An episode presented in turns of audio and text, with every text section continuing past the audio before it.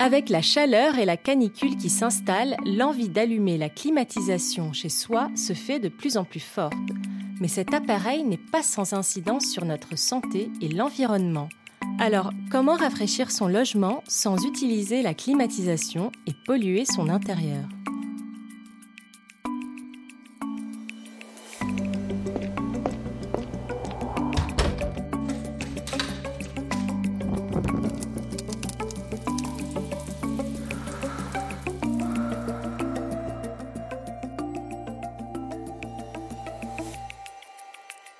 Bonjour Inès Moreau.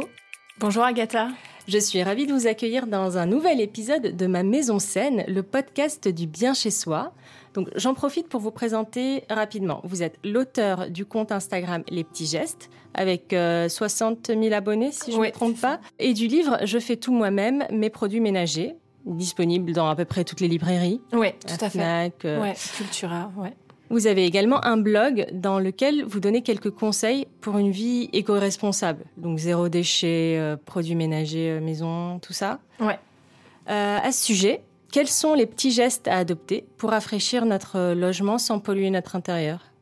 Alors il y en a vraiment plein, divers et variés, accessibles pour tout le monde, qu'on soit dans une maison ou un appartement.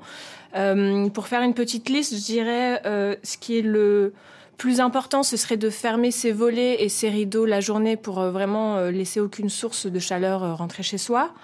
On peut aérer donc sa maison tôt le matin et tard le soir, là où les températures sont les plus fraîches, en laissant vraiment toutes les portes ouvertes de sorte que l'air circule dans la maison. Et pour combien de temps aérer Alors le mieux, c'est d'aérer au moins 5 à 10 minutes deux fois par jour. D'accord. Si on peut plus euh, laisser euh, toute une partie de la nuit, euh, c'est très bien. Après, ça peut laisser rentrer des nuisibles, donc ça dépend.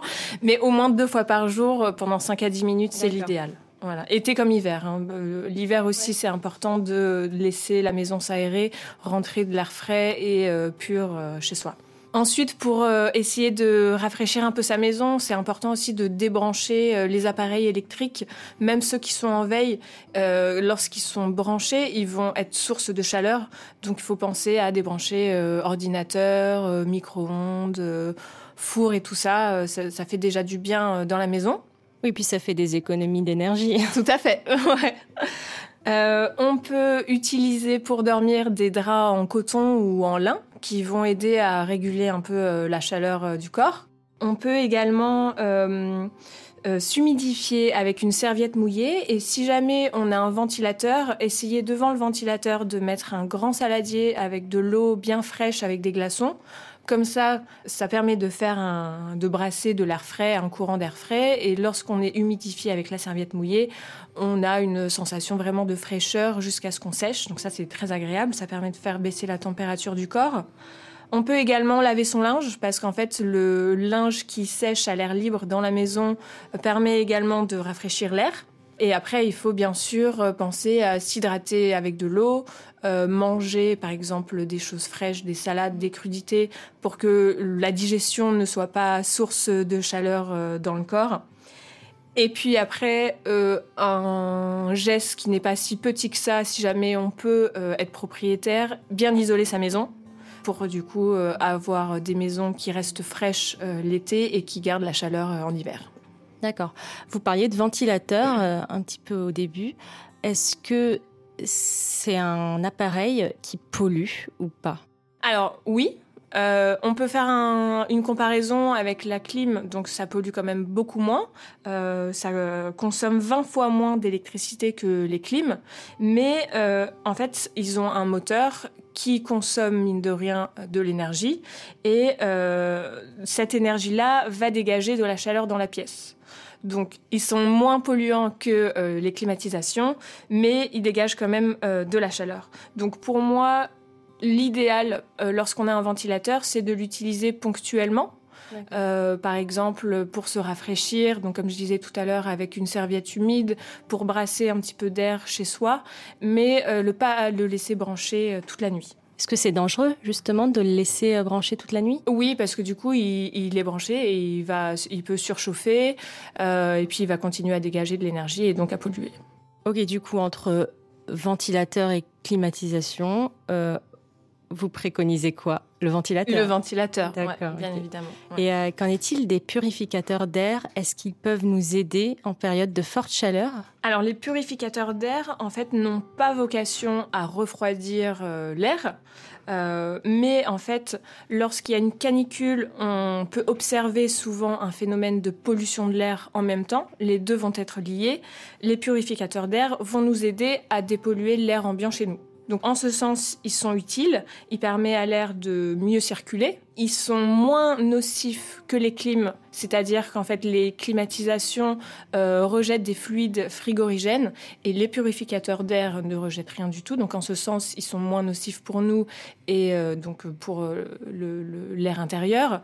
en revanche, ils vont également être source d'énergie vu qu'ils sont branchés.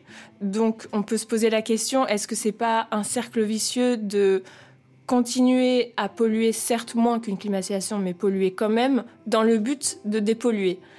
Là, il y a quelque chose à réfléchir. En revanche, si on les choisit euh, fait en France, si on les choisit de basse consommation, je pense que ça peut être également une bonne alternative euh, à une climatisation, surtout pour des populations un peu plus sensibles. Euh, je dirais les personnes âgées qui, en cas de canicule et de forte chaleur, sont forcément plus sensibles et ont besoin de se rafraîchir euh, drastiquement. Un purificateur d'air par rapport à une climatisation, c'est quand même mieux. Pour les personnes qui possèdent une climatisation et qui ne veulent pas polluer l'air intérieur, est-ce qu'il y a une température à respecter, à ne pas dépasser, par exemple? Alors je dirais qu'à partir d'une vingtaine de degrés, autour de 21-22, c'est la température euh, idéale. Euh, il faudrait éviter de mettre euh, trop froid. ça pourrait avoir des effets nocifs sur nous. on voit par exemple que lorsqu'on prend l'avion et qu'on a une climatisation très fraîche, on peut se retrouver avec des maux de gorge, des problèmes mm. aux cordes vocales, etc. Donc je autour de 22, euh, c'est pas mal. Après, ce qu'il faut savoir, c'est que si on a une climatisation, ça va forcément polluer l'air intérieur parce que la climatisation va rejeter des fluides frigorigènes qui sont de puissants gaz à, effet de serre. Ils ont un pouvoir réchauffant plus de 1000 fois plus fort que le CO2. Ah oui. Donc en fait, euh, l'air, enfin la climatisation va polluer l'air, mais également peut être amenée à polluer les sols parce que ces fluides vont parfois fuir et c'est le cas notamment lorsque les clims sont euh, en construction ou en réparation. Et puis le souci aussi c'est que la clim est très gourmande en électricité. Hmm. Donc euh, elle, va, elle va dépenser beaucoup d'énergie. Donc en ce sens, elle polluera aussi euh, forcément. Merci Inès de nous avoir éclairé à ce sujet. Euh, nos auditeurs peuvent s'abonner à votre compte Instagram euh, Les Petits Gestes et acheter votre livre Je fais tout moi-même, mes produits ménagers, donc je rappelle disponible dans la majorité des librairies. Je vous donne aussi rendez-vous sur le site de Maison et Travaux et sur Top Santé pour plus d'informations à ce sujet. N'hésitez pas à commenter et à réagir sur nos réseaux sociaux et sur Spotify. Prenez soin de vous et de votre intérieur.